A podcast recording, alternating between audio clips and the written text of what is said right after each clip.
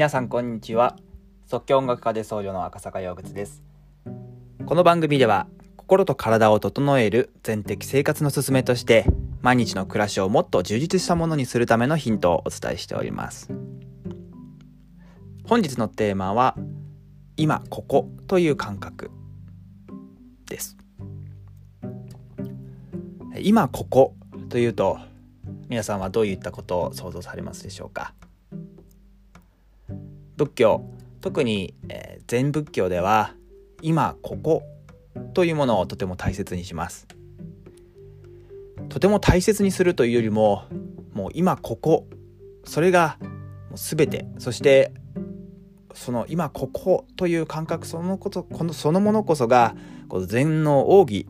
と言っても、えー、いいぐらいなのかなというふうにも思っております。それぐらい今こここの瞬間というところにはものすごく、えー、神秘的、えー、そして物事の真理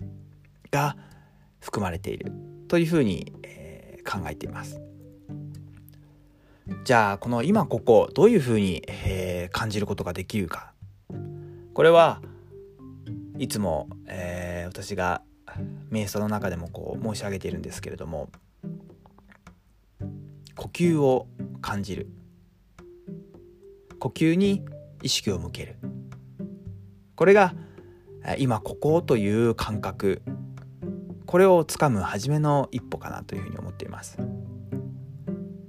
初めの一歩であってもうこれそれこそが、えー、全てである。と言っては少し言い過ぎかもしれませんけれどももう呼吸を感じていさえいれば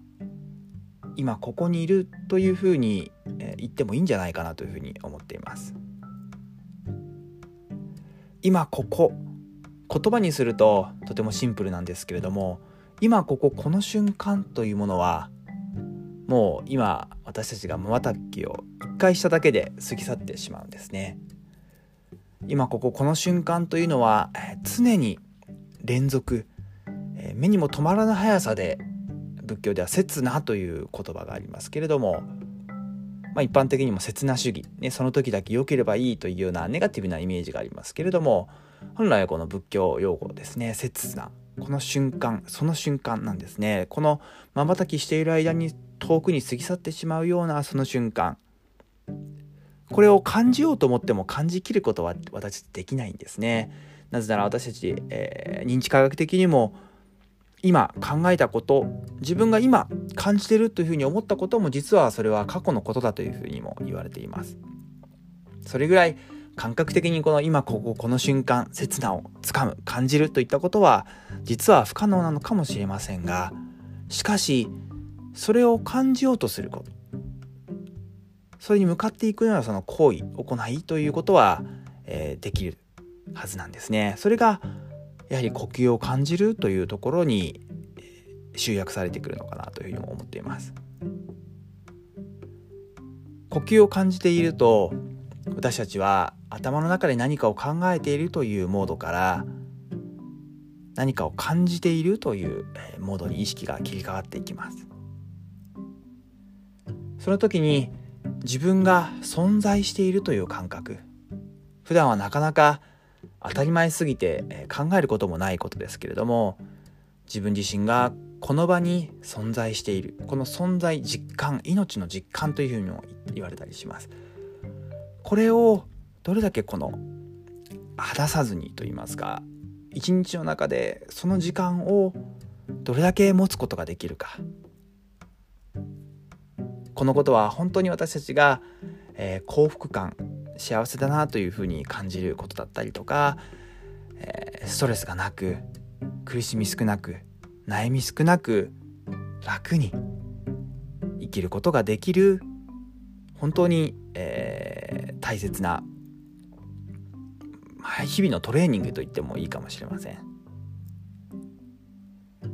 今ここにいるという感覚。是非皆さんも日常の中でこの感覚を少しでも味わう時間というのを意識的に持っていただきたいなというふうに思っております。今までの配信でもお伝えしましたけれども例えば信号待ちをしている時車に乗っていても歩いていても走っていてもそしてお家で料理をしていても洗濯を、えー、洗濯物例えば干している時にでも無意識に頭の中で考え事をしていることそれに気づいて体の感覚。じっとしている時は呼吸に意識を向けるのもいいかもしれませんが動いている時はその動いている自分の様子それをただ、えー、観察してみる。その肉体的感覚に100%の意識を向けてみる。そういったトレーニング。遊びのつもりで遊び感覚で、えー、やってみるとねいいかなというふうに思います普段ちょっと嫌だなと思いながらやっている、えー、家事そういったものもいつもとは違った感じ方ができるようになってくるかもしれません。是非お試しいただきたいと思います。それではまた次の配信でお会いいたしましょう。赤坂陽月でした。